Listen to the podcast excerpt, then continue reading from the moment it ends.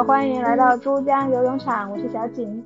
大家好，我是丫丫。今天蹭个热度哈，新鲜出炉的高考成绩，还有填志愿。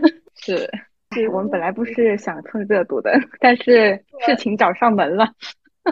对，对的。之前上一期我那个妹妹成绩出来了，数学依然不及格。嗯，哎，但是我很好奇，他是因为发挥的原因，还是因为他确实在这他你不是说他成绩已经提高了吗？是提高了呀，就例如说从五六十分数学提高到可能八九十分，就大概是这个水平。所以现在就是他的正常水平。对，就是他平常可能也也是考，例如说八十几不到九十的样子。哦，那还好，没有太大的遗憾。如果是因为发挥的原因，还是比较有遗憾的。嗯，对，就是因为今年的数学好像简单了吧？我我我也不知道，没有关注这个东西，就不太不太懂。但是我觉得就发挥了一个他正常的水平的话，整体来说的话，相对来说其实考的还是蛮好的，对他自己而言。那挺好的。对，这还是还是不错的。所以就好了，报志愿，我觉得每个家庭都是这个样子，都是吵翻天。我我我那个时候报志愿还挺平和的，因为我跟我爸妈都不懂，我们就按照分数嘛，然后就报了，我们上学校来，报了我那个分数能上最好的学校。你不挑专业，但那个时候完全不知道。对你那时候只是说挑学校，觉得这个学校好。对对对吧？就是我们都是不挑专业的人。所以，如果是这个情况的，都是很好报的，因为我们都是理科专业嘛，所以就专业也特别多。然后你对什么专业也没有什么太特别的认识，然后你可能希望上个好一点的学校，其实这种是比较好报的。就因为我那时候也是，就是那个分可能能上这个学校，我那时候还不是平行志愿，那种会滑档的，就很很刺激，很专业，没有没有那么大的。需求，我也是，是吧？就是我们，我爸妈对这个东西没有什么想法，所以我也不存在说跟爸妈意见有分歧。那那还挺平和的，就就大家都不懂。那那你们不会不会有，例如说你个人的偏向和你爸的偏向不一样这种情况？我当时其实是没有什么想法的，就我可能在高在填志愿之前，我都不知道九八五二幺幺这种东西是什么东西，真的就是那个时候完全没有概念。对对，就我我我就会听我们班主任说，你没呀，就是高考得好好考，你这个第一志愿，这这叫什么？这个叫什么来着？就本科志那本科学历，第一学历是很重要，你们考研都没用。对呀对呀，是的，是的。对，所以我当时就只是从我们班主任那儿听到说，考个九八五或者二幺幺什么的，完全对这个东西自己是没有概念。我那时候比较纠结，是因为我我是在广东省。所以，一般广东省的小孩呢，最大的纠结就是要不要出省。对，所以我那时候是在出省和不出省之间很纠结，因为那个时候没有平行志愿，所以说你出省你就很可能滑档，因为你你外省在广东省的学校的名额是很少，所以就你可能说你假设你报了外省这个学校，你在广东省里面就。你你你下一档就不是重点学校了，就就就比较惨。对，就是 我当时是这样的一个一个情况。然后选志选专业的话，我好像也跟我爸吵过，但是我爸也没有太大的倾向，都觉得无所谓，就就录到哪算哪，就是啥也不懂。就我我我填的那个学校肯定读的不是我当时填的那个专业，哦。而且我跟你说，我当时就有转专，我当时其实也是够那转专业资格的，但是就是我觉得有啥区别，我也不知道，啥也不懂，我真的就是啥也不懂，你懂吗？就 什么都不知道。然后要转专业的时候，我就觉得太麻烦了，为什么要转专业？这个专业挺好的，我就没转。你这个专业是挺好的呀，但是这个专业怎么讲呢？其实是可以去读一个更加的专业一点的，它它是一个跨学科的。我其实是可以去更专业这个里面更专业的那专业的，但我觉得本科就还还好吧，本科也没有说更专业的事情。嗯，是吧。就还是研究生才才说更专业的事情。我觉得本科都没有差。对我，我就是我的意思，就是当时如果知道这个的话，可能会去，我我可能会就不跨院转，就在院内可能转一个比我现在的专业更好一点。哦，我那时候是我爸，其实因为那时候我我读读读本科的时候，我们广东省嗯也不是很看重是不是二幺幺九八五啊，当然就是广东省最好的两所学校分数自然是最高的，但是你可能还有一些。双非的一些学校其实分数也非常高，所以对广东是这样，对是这样的，所以就我爸那时候就觉得还是要读一个，我爸那时候就已经有概念了，说你一定要读一个二幺幺九八五的平台，你这样你以后的选择也好，你以后的起点也好是会比较高的。就后就开始讲我这个妹妹了，我这个妹妹她这个分呢，她在我们考不上。省内的话，基本上上不了二幺幺。对，然后我妹妹她跟我们的情况不一样，就她对专业的需求极高，因为他是数学是真学不明白，你这样就很被动啊，对吧？就你数学你数学学不明白的时候，你选专业的时候，比如说你文科能选的专业，像像像经管类、财会类，还有一些嗯说的什么心理学都没有办法学，因为都要学高数。就这个东西，就是你如果数学不好，然后你对这个有强需求，你就会发现太多的专业你都不能报了。特别是你你文科生本来就没有什么选择的情况下。但是你妹妹数学不好，是不是因为他们现在的老师不好，不合适？我观察下来，我觉得不是。他其实我是亲自教过他数列该怎么学。反差数列、等比数列，就是那种特别简单的，就就就就那种公式，怎么怎么样求和，对吧？就就等差、等比。我是教过他的，我说你你做做数学题要按步骤做，列公式，对吧？代数，你数总会代吧，就这个这个不难吧。我说这个这个就就我这个，因为这个我是亲自教过的，我在看他一模还是二模的卷子，我已经忘了，我都惊呆了。就第一道大题，等差、等比数列，然后他。他不会写，我 我就觉得这孩子学不明白，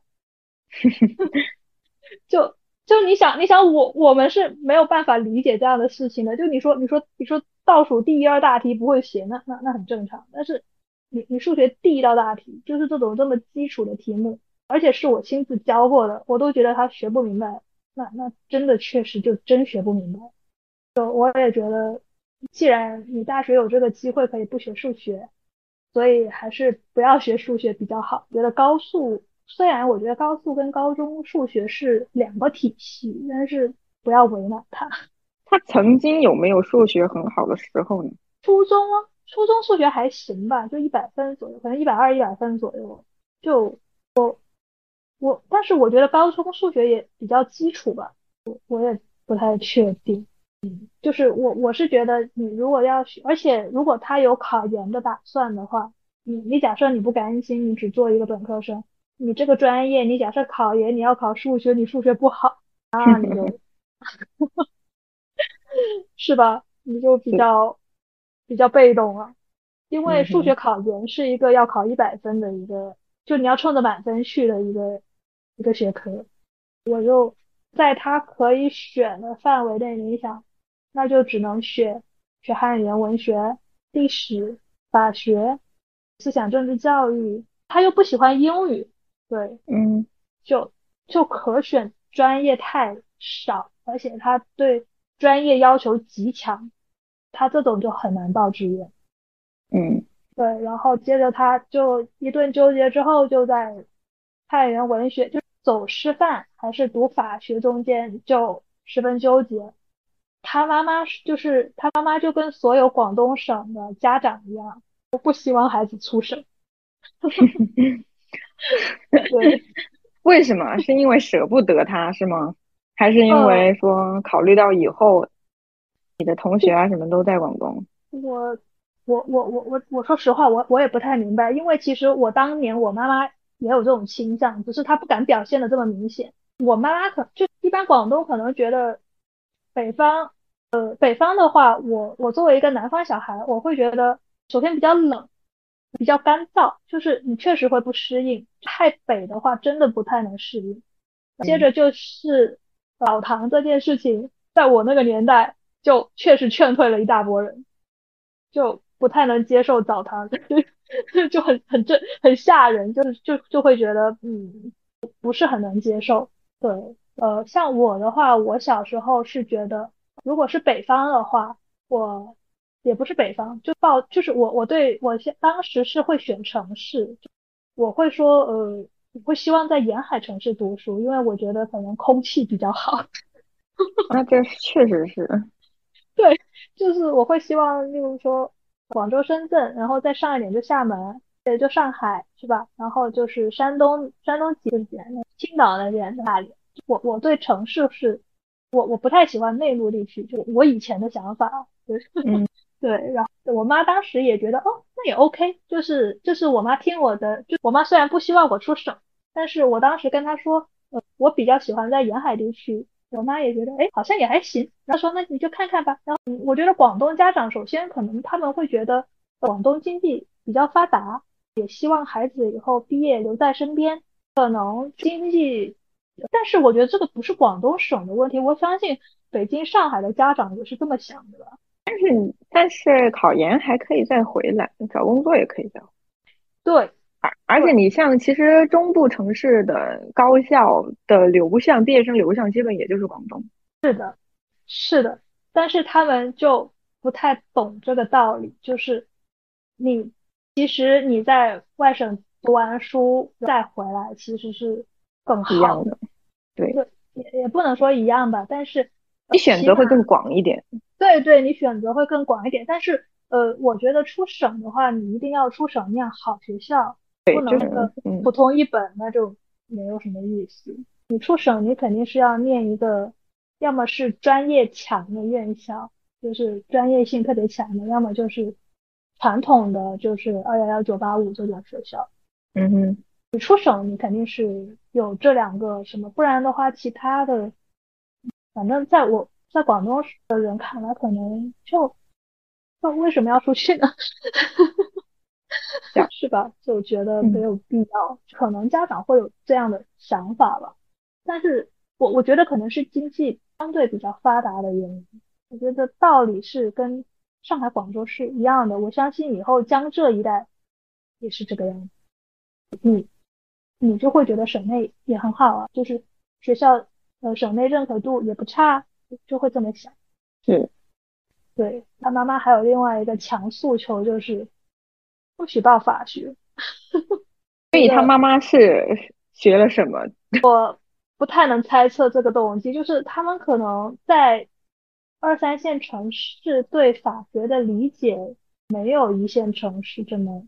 有这么直观的理解，就是他们可能印象中看到学法学的东西，要么就跟坏人做斗争，然后要么就是听到各种谣言，就说什么毕业就是失业。在哪个行业不是毕业即失业？对呀，我也觉得，我我我也不懂啊，就是因为我问了，例如说，嗯，读汉语言文学的师范类的同学，也问过读法学的同学，就是汉语言文学的同学是。全部都劝退了。法学的话就觉得哎还不错啊，就可以来读啊，也蛮好的呀。但是我觉得法律它起码是个工具。对呀，对呀。而且 Chat GDP 之后，我觉得汉语言文学的，那会不会得罪汉语言同学的同学啊？不会，他们可能也是这样想的。哦，对呀，就是你看过 Chat GDP 之后，我我会觉得这种语言类的这种学习的工具。其实不太需要特别重复性工作的人才，他们可能需要高端人才。就其实学汉语言文学，他也不是冲着做汉语言研究去的，他他其实对对对，冲着做师范去的。对，他是冲着师范去的。对对对，是的，这这也是我另外一个不解的原因，就是但是师范以后我觉得也一般啊，这人口不是对呀对呀 对，但是。但是是因为就是我们广东珠三角地区还算是人口流入地，就他他父亲的理由是这个，暂时没有数据反驳。对，他他其实读汉语言文学是冲着师范去的，但是他又，但是我觉得这件事情完全可以背着父母做。但是他小孩子其实没有太大的倾向。所以其实你妹妹并没有说是，对对对，他只是觉得这个也行，那个也行。我还以为他自己想读法学。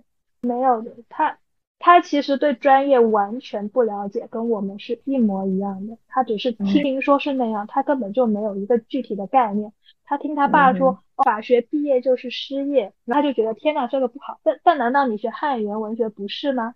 我我这两个我觉得就他们需要做的事情是一样的。例如说，你要你学法学，你要考司考，考司考之后，例如说考公也好，干什么也好，就就反正考。考一个，要么考个证，要么要么考个证之后考公务员，要么就是汉语言文学的话就考那个师范的，就那种叫做教师编，就考编，考公考编。这这这两件事情在我看来是一样的，他们会对法学有一个很负面的，然后我们没有办法理解的一些一些想法也好，对一些偏见也好，然后对于师范有一种让人无法理解，会觉得很好的一些。不太能理解的东西，就一个东西本来本来他们两个是一样的，但是另外一个是他会觉得这个超好，另外那个超差，家长的议论特别强烈，我觉得你会，我我觉得天呐，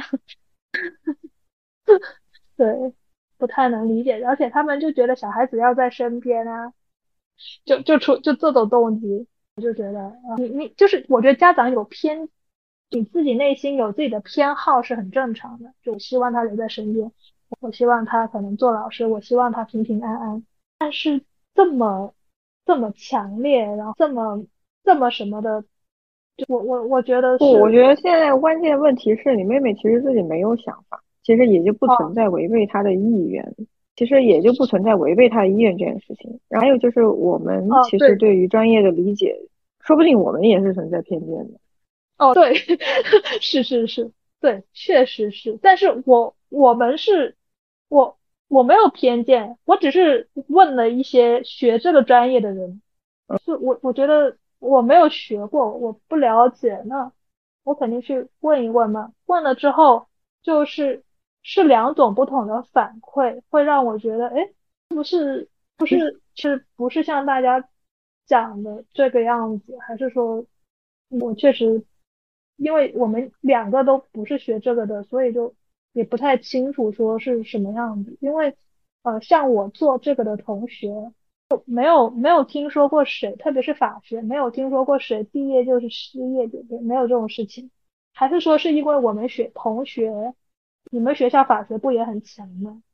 可能是不是因为我们同学的层次都不差，所以就不太了解，可能。有可能吧，反正我我我开始还以为是你妹妹，其实比较想学法学。我妹妹，我在我看来，这两个对她来说是一样的，但是她父母给她描述师范是一件很 轻松的事情，我觉得这样是不对的。这两个东西的难度是一样的，你凭借你现在的了解，你凭借你看视频，然后你凭借你自己收集的信息，你自己做一个判断。而不是说，呃，不能说你父母跟你说啊，这个东西好，这个东西很轻松，你就做对了。因为我们我师范的朋友和同学是很就就在我那个年代已经很艰难了，所以我我不知道为什么他父母会有觉得师范比较轻松，就可能考考编这个过程是很艰难的。所以，但是可以不用考编啊！我有很多同学在私立学校当老师，然后就工资要比公立要高很多，就是可以高四倍、四五倍，你懂吗？这么夸张？没有编，但是可以有四五倍的工资，也可以啊。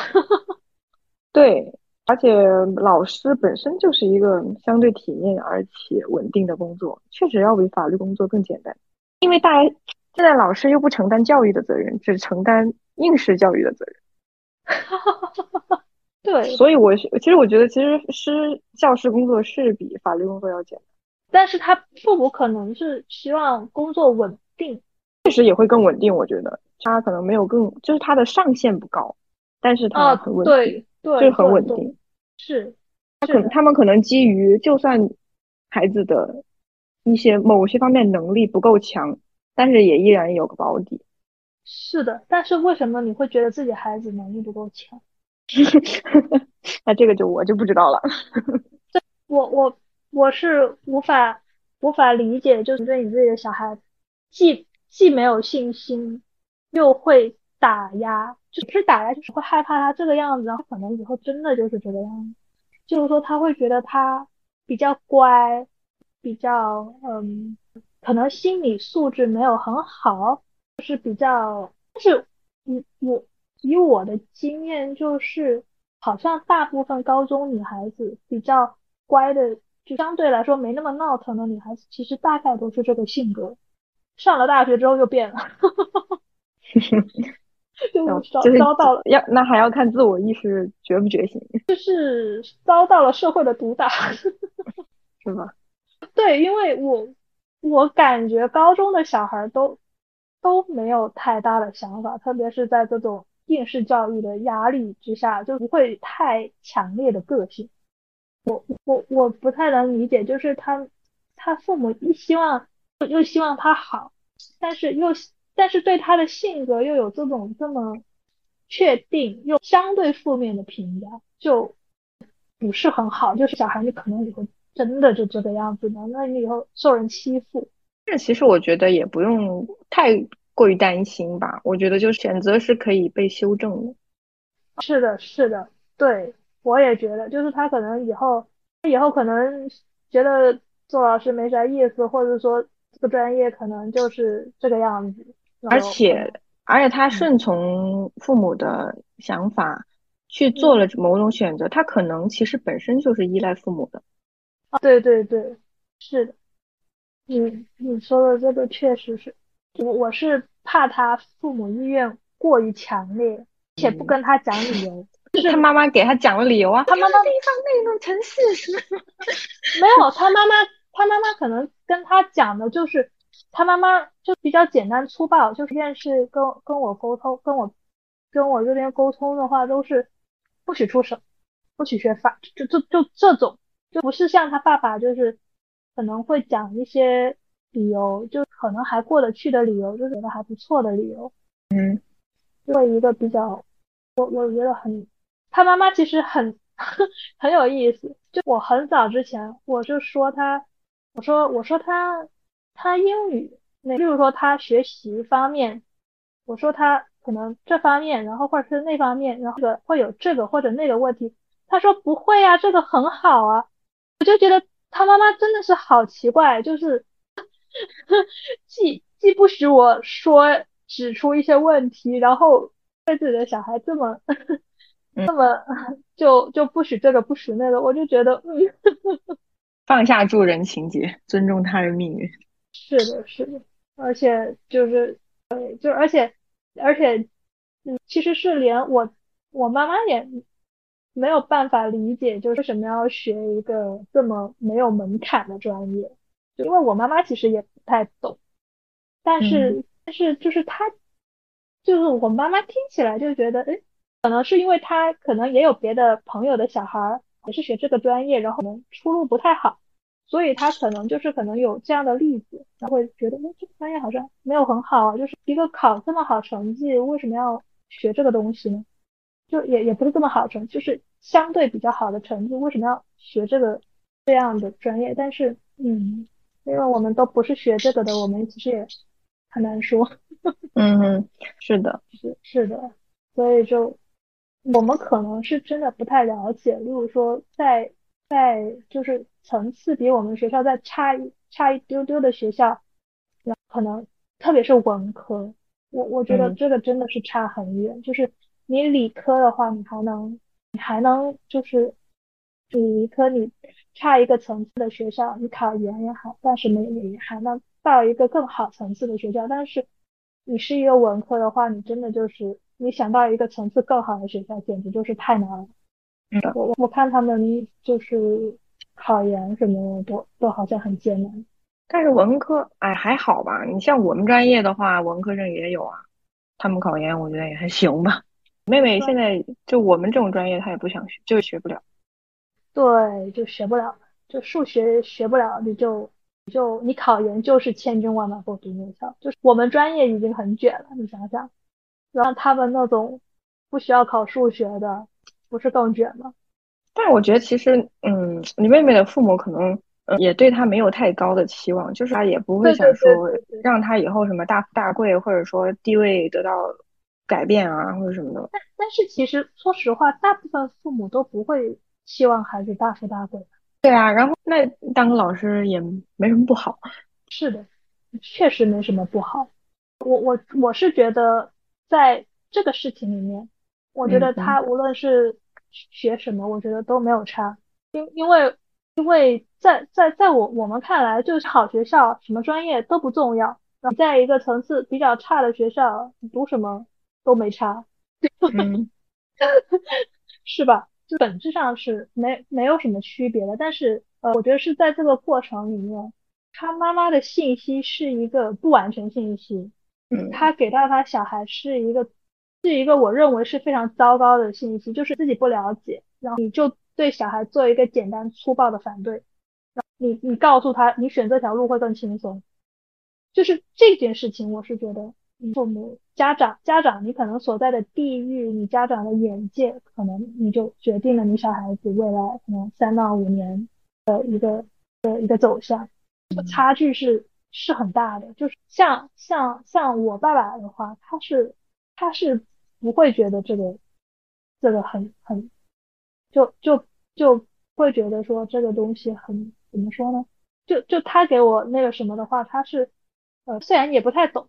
但是他首先不会有这么强烈的意见，而且是他可能相相对来说就会更加充分了解我个人的想法吧。就当然我本人没什么想法，但是你妹妹确实也没有什么想法，就是这件事里面其实不存在违背他意愿的事情，而且父母也只能够根据自己现有的认知去提供建议。是的，是的，就是你不能要求说。父母认知在那儿，但是你却要父母给出更完备的建议，或者说是什么？也是，确实是不太、不太、不太可能给出更完备的建。我只是说，觉得给建议的时候不要那么铁铁，对，不要那么强烈。对，你就好好好好那个说，就是我希望你这样，然后理由是这个，不是说你不许很吓人，就是可能我这个妹妹她可能也没有太强烈的偏向，但是你如果不许我。那我就要去，那也挺好的。不许我，我就要这样。我说，哎，然后我就跟他说，你不要这样，你都了解了解。对，而且我发现，就是他们可能，就是他对网络或者是说信息搜集的能力真的是很差。你你以前也会吗？就是不不习惯自己搜集信息，很依靠经验，父母的经验，朋友的经验。是要有人带着做，如果有人啊，有人告诉你我之前这样做过，你就会很信任这个人。以前也会，是我我我，因为像我像他那么大，搜索啊，或者说是我们那时候网络也没有那么好，就是像现在那么多信息。但是我那时候做这些事情，就是不不像他这样，就是这么，我我感觉就是很。不会自己检索信息，嗯，我我我还是挺震惊的，因为因为你像像城市家庭的小孩子是不会这个样子。当时是不太不太习惯用电脑去搜索这种正经的信息，娱乐信息还是可以的。就我会帮他搜一下，就是告诉他你可以会帮他这样搜，我说你可以，例如说去 B 站看一下，对吧？去小红书看一下，你可以往，例如说以后招考的渠道，还有说你去检索一下学校主页的这这个课程设置，你就告诉他，你可以从这几个方向来搜索，然后来确认的信息，然后验证。例如说你父母讲的，然后我讲，然后有一些可能其他人的建议是不是真的？就我觉得他应该要这样验证才比较合适，而不是说听这个是这样，听那个是那样。我觉得其实这个东西可能并不是对所有人都必须的这种能力。这个其实我觉得吧，选择可能真的没有我们想象中的那么的重要。是是是是，你在进行了这条路以后，其实你还是有机会能够引导他去，呃，创造更好的生活的。对，是的，确实是。就是我跟可能其他朋友在聊这件事情的时候，就是我们的一个整体的共识是，专业真的没那么重要。起码是我们，我我我们，因为我的同学很多都已经工作很久了嘛，所以就是他是觉得专业没有那么重要。对，我们的可能好朋友都没有那种很强的那种，呃，理工科属性的同学，所以我们可能觉得专业好像没有那么重要，都觉得好像就不管干什么，然后你可能像你那个读着读着去了去了艺术学院的同学，我觉得也很好啊。对啊，是吧？就是你你只要愿意，你肯定是还有很多意想不到的。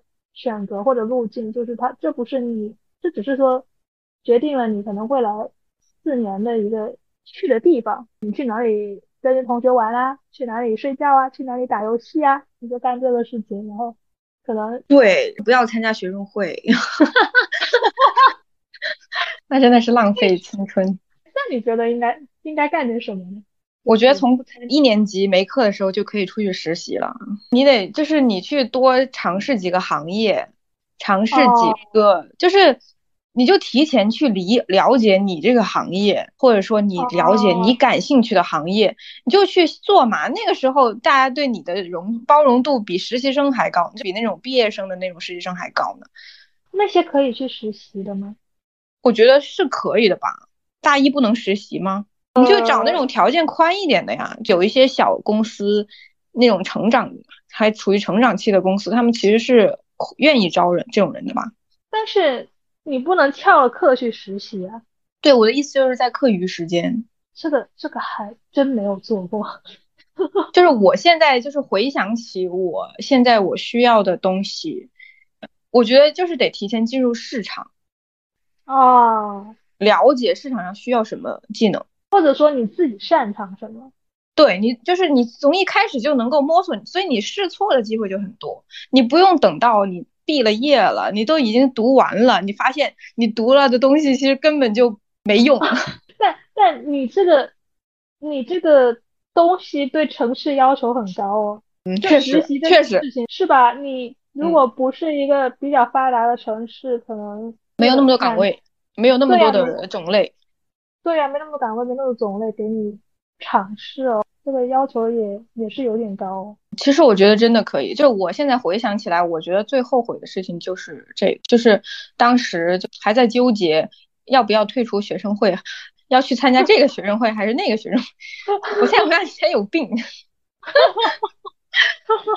我要笑死了。你以为在那种地方可以得到能力的提升，但是其实一点也不会。那个世界跟外面的世界根本就不是同一个。对，但是可以参加一些兴趣班，就也不是兴趣班，就兴趣小组。啊，那也那那个可以，你出于你自己的爱好，而不是出于你要去建立某一种关系，对吧？就是那种可以参加一下，例如说写个书法，然后唱个戏啊，唱个曲儿啊，对对，就就之类，跳个舞啊，就这种。哦，那种还是可以的，就是不要参加那种全是行政事务，然后。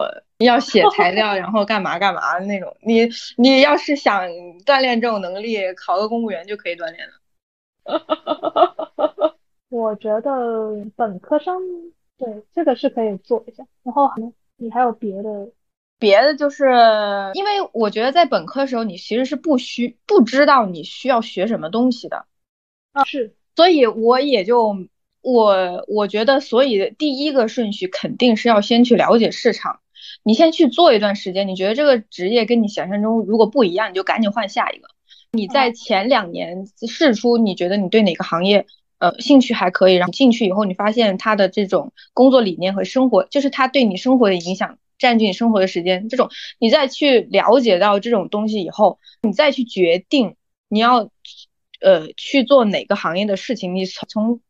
第二年开始，你就可以开始学那个专业的知识。不管你在哪个专业，你就可以学那个专业的知识。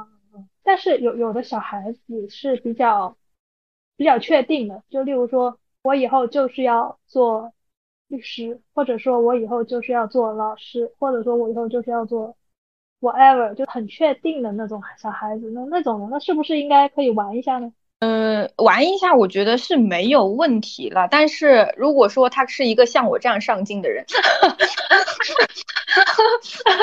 我，呃，你可以就是怎么讲呢？你可以把你的密度变小一点，但是你是可以，你可以是从第一年就开始做的，就你可以降低你的密度，你可以不用每天都去思考这种东西，你可以让自己的这种生活更松弛一点。是我觉得像这种一开始就已经知道自己要干嘛的人。就是他可以省掉换工作、换实习的这个过程，他可以省掉这个时间。但是换，但是像我这种工作过的人的经验是觉得，就是工作都没有太大的 差别，还还是你在工作以后没有，就是说想要去，你觉得可以多学一点，然后会让你现在生工作，呃，叫什么效率更高？没没有这种呃经历吗？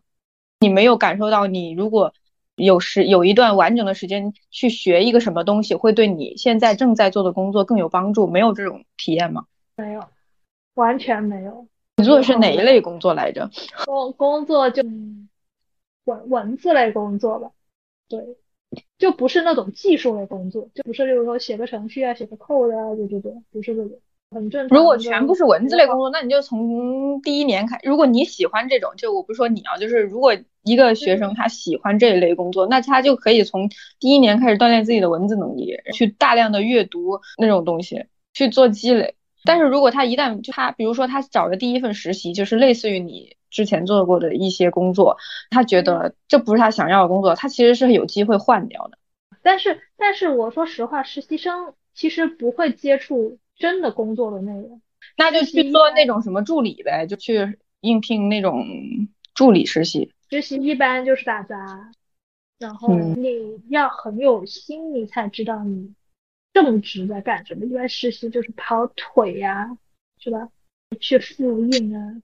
但是如果一个学生他是抱着去尝试和尝试不同的工作去找实习，我觉得他应该是一个能够有心去观察这些东西的人。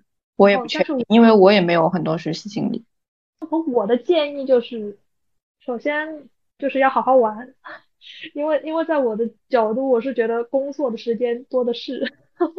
是的。如果是你如果是个本科生的话，你能玩好好玩的，就是四年了，就这四个寒暑假了，好好玩。是。是我我一个可能工作过的人的感觉是这个样，就是我觉得工作就无所谓，到时候再说。但是你如果是很迫切。对这个东西很有兴趣的人，那你就可以考虑考虑你的你的意见。然后我的意见就是好好玩，可能找一个，呃，除了你专业以外，你真正感兴趣的事情，不一定是个工作或什么之类的，就不一定是个，反正稀奇古怪的什么事情都行。就是说说喜欢健身啊，喜欢猫猫狗狗啊，我觉得都可以。去做个小红书博主。对，做个小红书博主啊，你你感兴趣的一切的，你你你很有热情的事情，因为呃，我我觉得以后工作或者说你生活的工作部分，你不要期望它是有趣的，它就是很枯燥的，大概率是，对，大概率是很枯燥的，所以你你要在你可能大学期间，你可能学个乐器啊，或或怎么样，跳个舞啊，就你要培养一个你可能在一个。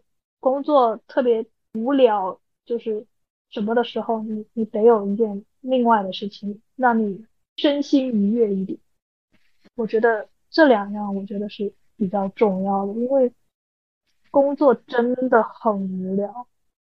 可能我的工作不，我真的确实不太喜欢吧，但是我真的觉得很无聊，都不知道自己在干什么，每天都感觉重复重复，浑浑噩噩。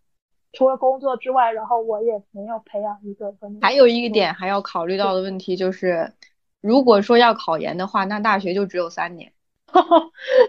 对，是的，大大没有啊，有现在很卷啊，有的可能大一、大二就要开始考研了。啊，我觉得没必要吧，就是那考研它又不像高考。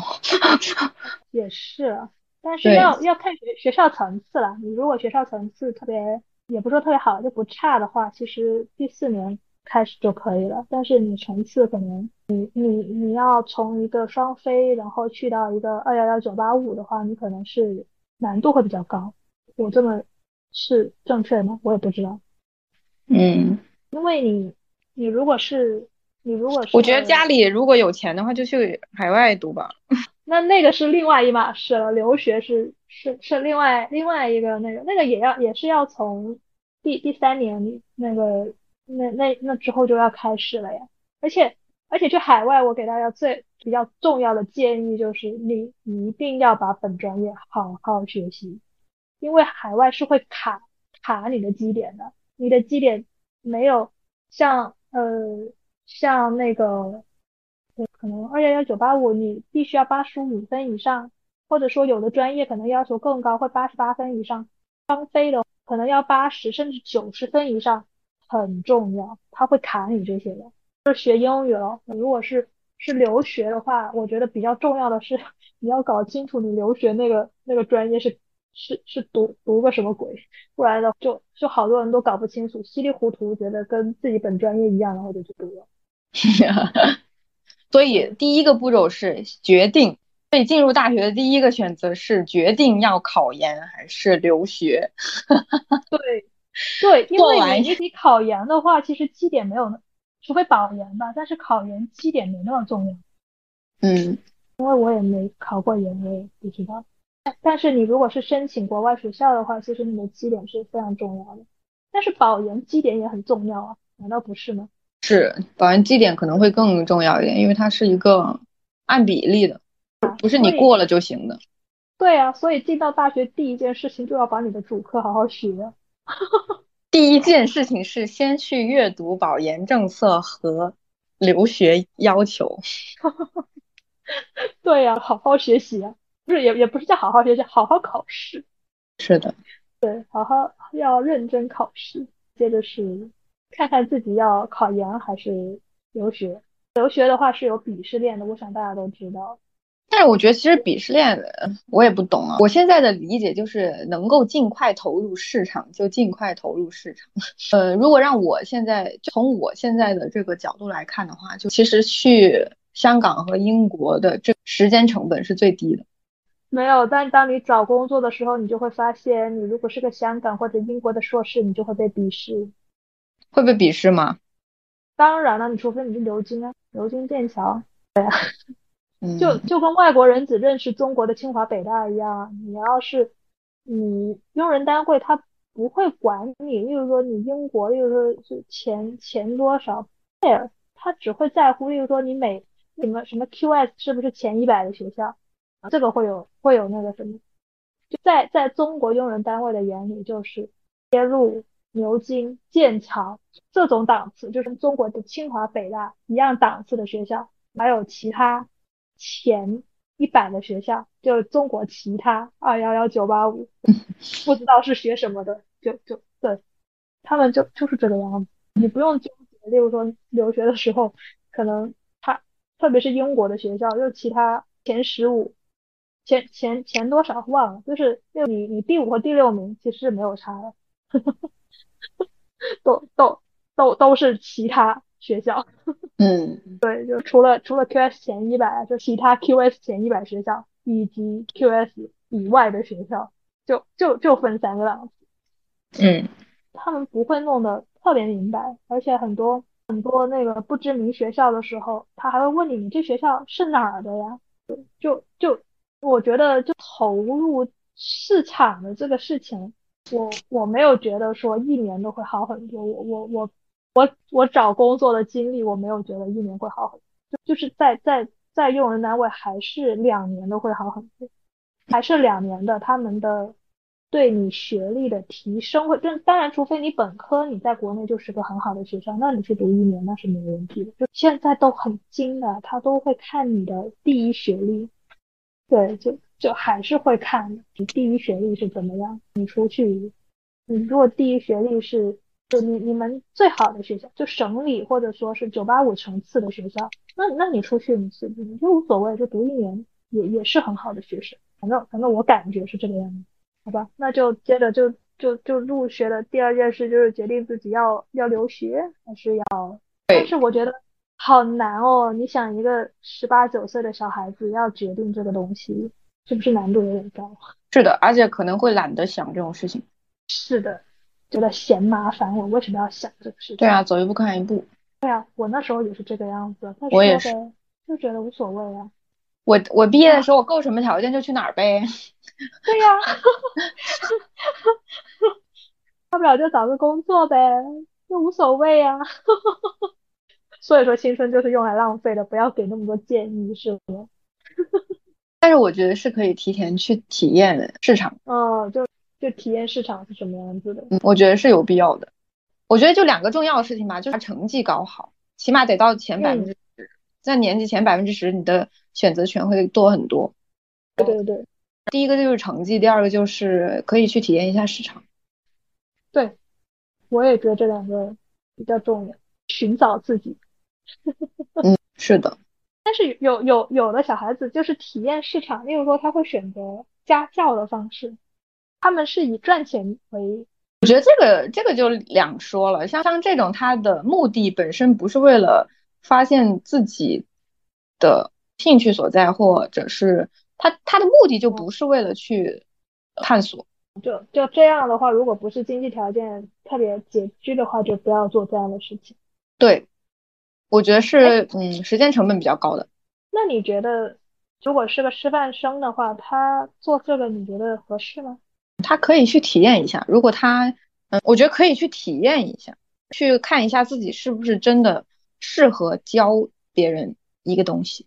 如果说他觉得这件事情很耗费他的精力，他觉得做着，嗯，觉得很吃力，或者觉得，嗯，看，我觉得要抱着这个目的去做。而且我其实觉得，就是如果就是在你做这种决定，其实并不需要做很长时间的家教。就你做一两个星期，或者做个半年，你就能够发现你自己适不适合。但是其实其实师范生是有一个实习期的，就是他们好像呃大三大四好像有有有一段时间是要去学校实习。我觉得还是要提前提前体验，提前体验了以后，呃你好做你其他的打算。但是你觉得教一个，我觉得教一个小孩和教一个班是两码事。但是备课，我觉得像这种东西是一样的。如果他觉他觉得这种事情是有负担的，很耗费精力，我觉得就没有必要。哦，难怪难怪那我们学校或者说是不是我们学校，就难怪就那种大学群里面发的那种招聘信息，这种家教信息都很离谱，就价格低的很离谱，是吧？是啊，我我偶尔看到我都心想，我去，这谁去啊？这这种家长，这简直就疯了。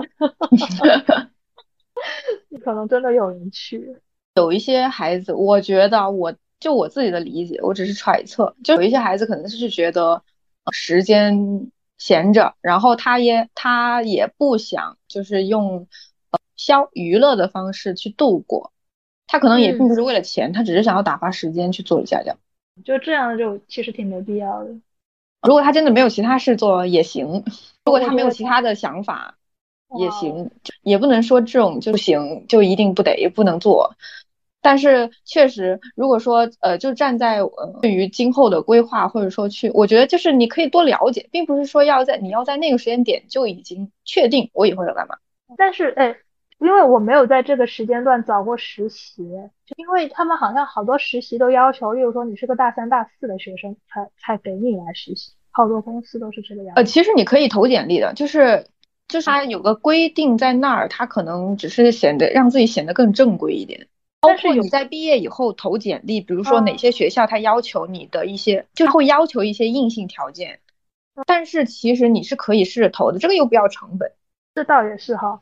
对啊，就是他们其实有的时候他写在那儿，可能有可能他们根本就不会筛选，就他们在收到简历以后不会做这方面的筛选，就是你谁知道呢？你又不要成本，你试一下嘛。对，我也觉得，就是做简历然后面试的这个过程也是投入市场的过程。对，你你你不一定要拿到这个 offer，就尝试这个东西，你已经是在投入市场。是的。我觉得挺好的，就是大学生就得做这种事情。但是这样会不会过于就业导向了？你觉得？就是你读了研究生以后也是要就业的，就是你不管读什么专业都是为了就业。这样啊？对呀，你觉得我们是为了兴趣在这读吗？我觉得也不是，你你还是学一些，可能怎么说呢？就是你你在大学可能会获得一些怎么表，就是你你在大学你可能会，你你假设你你不去做这些事情，你你去泡图书馆也好，你涉猎各方面的一些资讯，他如果没有想法，他可能他涉猎资讯也是浪费时间。但是我觉得大学是一个自我探索的一个，对对，那倒是。一个一个场所，就是因为，因为你你不能用你现在的角度，因为你你要想象，就是你你只是个高中生，你直接就读本科，是不是？你你你你高中你基本上没有什么想法，首首先首先这个考试制度就会让你好像没有太多，然后没有太多的时间有想法，然后你你大学是一个比较宽松的环境，然后你开始自己了解自己，自自我探索啊，你才会想未来怎么样。我我理解大学应该是这个事情，才是可能第一二年你比较懵懂的时候，你可能在做的事情。但是我觉得兴趣是哪一个年龄段都可以培养。对呀对呀，就是但是工作不是。真的吗？你觉得工作你要有一技之长，你要用这个东西来谋生，它必须得有积累。但是你兴趣是你不管从七十岁开始还是八十岁开始。你都可以培养，不是培养兴趣，就是自我认识，也是。嗯嗯，我我觉得是从一个从高中是一个紧密封闭的环境，慢慢这个封闭的圈扩大一点，大学你才工作。就我觉得就是这是个慢慢不断接触社会，或者是说你不断收到信息，然后认识自我的一个比较宽松的场所。就你，你大一可能没那么容易认识自我，但是我觉得有有点有点难，就是大一就开始想你以后工作的事情，就是是属于那种比较早熟的小孩，就是说说我就知道我以后要做这个，就是我觉得大一干这个事情的小孩，就跟那种我知道我以后要做什么的小孩是同一类小孩。嗯，也是了。这这这个很多人都没有这样，但是我觉得不一样。大一如果你知道你之后之后要从事什么职业，其实是因为你在读大学之前就已经对什么东西有了了解，对这个行业有了了解。但是我觉得你从大学开始去接触社会，其实是给自己机会去了解自己想做什么东西，就是它其实是一个，它正它也是一个探索的过程。我觉得就是关于这种呃。工作的探索其实是可以放在前面一点，因为呃，我感觉是有问题你才会去学习，有问题你才会有学习的动力。如果呃一个他嗯他都不知道问题在哪儿，你让他去学书本，我觉得学起来其实是呃更费力的。有一个比较具象的认识，对你他会有一个认识，就是说呃这个行业为什么？有的人工资高，有的人工资低。工资高的人他凭什么工资高？为什么他他是有哪一些过人的能？我觉得就是得观察这种吧。这个要求好高啊！但是是的，是的，是的。但是我是觉得，对于专业的了解，就是得从从市场中来。自己专业的了解，就是先从市场开始。对。而且其实我在这儿并不限制个人一定要从事自己所选择的专业的工作，所以我会鼓励大家去，呃，去多试几个行业。是的，就而而且而且说实话，工作你也不是说你现在喜欢，你以后就会喜欢。嗯，你只是把它当成我，我觉得我要把你这个理解成，我们不要去学生会这种这么无聊的地方。做这种所谓的社会实践、自我探索，我们就去正常的市场里面。对对对，我觉得这个这个这个功能是一个代替学生会更加一有效的东西。对，一是有效，而且真实，就是它它就是事情本身，然后而不是一个一个虚幻的，然后虚假的一个一个一个场所，就是大家围在起来一起玩的这种，就像过家家一样。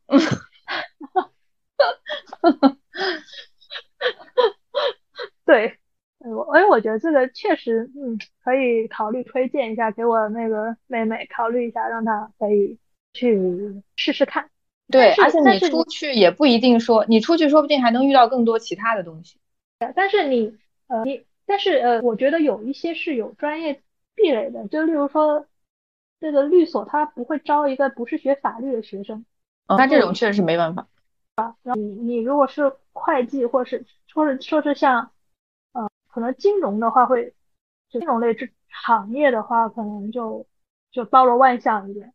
嗯我我的想象，那可能就是就是可能有一些是专业比较比较确定，就是这是这个探索，对，就你很有就是有些是很难探探索到的，有一些可能就是比较比较好探索。嗯，虽然也不知道是去干嘛。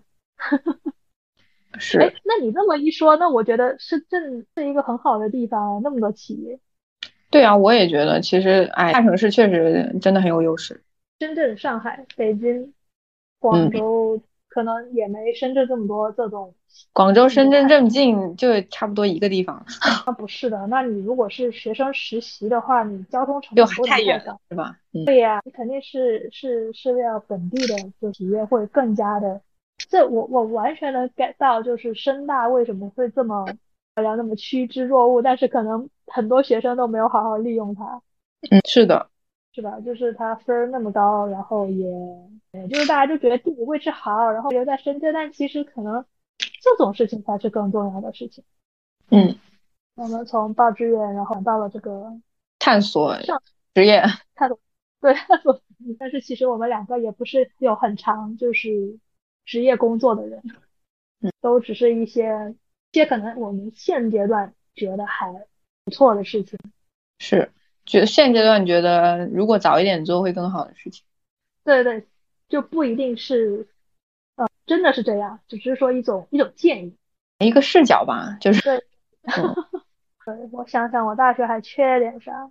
但也没缺点啥。我觉得我大学都过得比较浑浑噩噩，不知道自己在我干嘛。也是，我现在想起来，我真的大学过得浑浑噩噩。对啊，哎，说不定过过了几年回来，现在其实也是浑浑噩噩，不知道在干嘛。是，都一样，就是就你只有回头了，然后什么，然后觉着哦自己可能这个没有做好，那个没有做好，然后在在所谓给建议的时候，人家小孩子根本就不想听你建议，就觉得你好烦啊，我要我要睡觉，不要那么多事儿，真的是。但是这个事儿肯定是说给那些不想睡觉的孩子听。那那那些孩子有自己的想法，我为什么要听你意见呢？真的是。就是在那个时期，你像进加入学生会，包括你像嗯参加一些什么呃学科类竞赛，其实都是被推着走的。如果你有更多的信息，其实我觉得，嗯，我们这种相当于就是提供给你更多的信息嘛，信息你可以自己去判断。学科类竞赛这是什么玩意？我好我好像没有这种东西。就那种什么数学建模啊之类的。不过这个我觉得要看专业，就是我是那个什么师范什么竞赛，好像还蛮重要的。对啊，像有些东西的话，就哪个更重要，其实可能如果在现在来看，可能就会呃不一样的看法。我觉得还有一个路径，就是可以，就是如果你对学习很有兴趣，你可以早日走上科研的道路。是。吧，就是也是要提前的呀。就是你假设你在本科阶段，你特别是呃，我觉得是理工科，就因为不管什么层次的理工科，现特别是现在的这种学校，就是你的你是你在你学校的比较新的老师，肯定都是比较好层次大学来的博士的老师，就他们的水平一般不会太差。对，而且我觉得你在选老师的时候。不要光从官网上看，你要得去去听一下你们就专业这种专业的博士生、硕士生的论文答辩，去听这种，去在现场去认识老师，不是说要跟他搭上话，而是说去认识这个老师他的研究理念，他关注什么问题，他关注的问题是不是跟你更相似？这个已经是一个有认识的阶段了。我意思是，呃。自己可能对科研感兴趣，你就要、嗯、呃认识，就是你从课堂上也好，去听这个老师的课也好，你从这个课堂上认识这个老师，然后呃去他的课题组看一看。哦，对，是的，对，就是这得从现场去接触他的对对思想，你要从这种路径上去了解一个老师。对，一是一是了解这个老师，二是了解专业是干什么的，了解适不适合做这个东西。嗯，特别是一些可能层次比较好的学校，老师会更加也会更加高嘛，然后你会你你可以可能大二可能就开始上专业课了，然后你上专业课就要抓紧机会，特别是呃如果这个老师是教你的话，就是要抓住这个机会。是的，因为一般科研做得好的老师，呃，上课都不会差；一般上课差的老师，科研做的也一般。真的好害怕，瑟发抖。对，对，就是选，就是找一个可能你喜欢的老师，然后问他，老师你最近做什么课题呀？特别是理工科做什么课题呀？做什么项目啊？怎么样子的？然后能不能加入啊？我觉得这样直接问好像有一点冒昧，我觉得可以先先去官网看一下那个什么老师不就是那个什么公众号什么的有没有课题组的信息，然后用邮件联系一下老师会比较好吧？因为我觉得如果上大课的话，老师可能也不会认识班上每一个同学。那那那肯定的啦，但是你你你问之前还是要 make sure 一下这个老师是不是那种做研究的老师，对，就是对，万一人家不是做研究的，就场面十分尴尬。对，我知不知道这个老师是做研哦，这个很简单，就是搜一下他的论文就知道了，这个老师最近在干些什么。不然真的是哦，好尴尬，万一这个老师不不那个不不不做研究呢，那就那就有一丢丢尴尬。还有一个就是看这个老师他带的就是发的论文是不是怎么讲，看他的署名。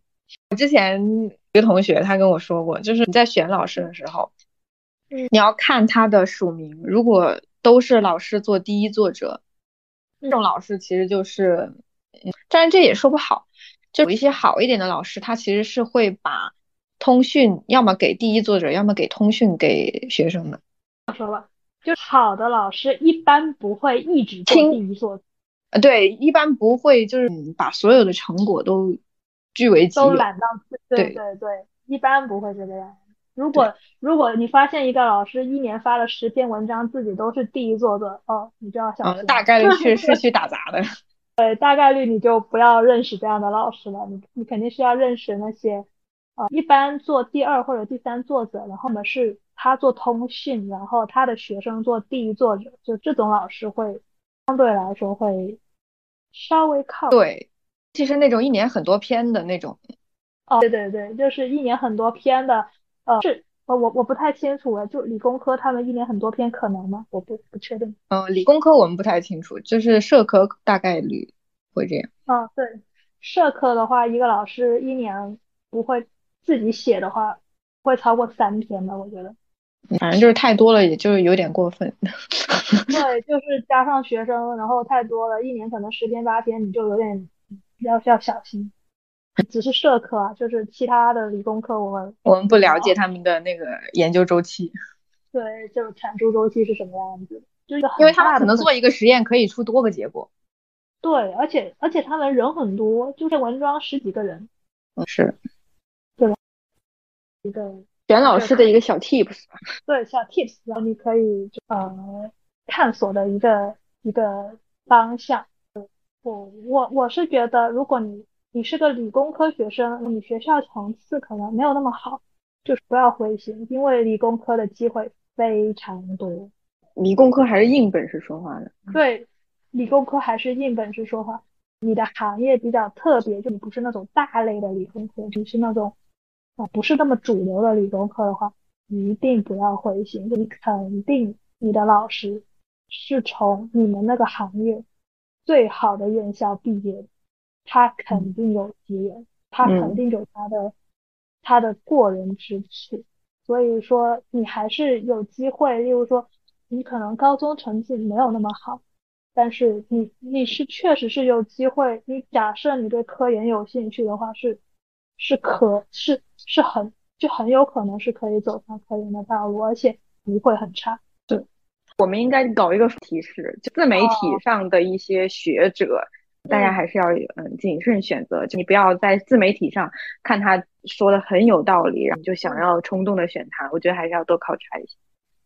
是是是，对，因为有一些老师他们做自媒体的目的可能是做一些推广，或者是说有一些你知道我讲那个谁吗？就经常上那个。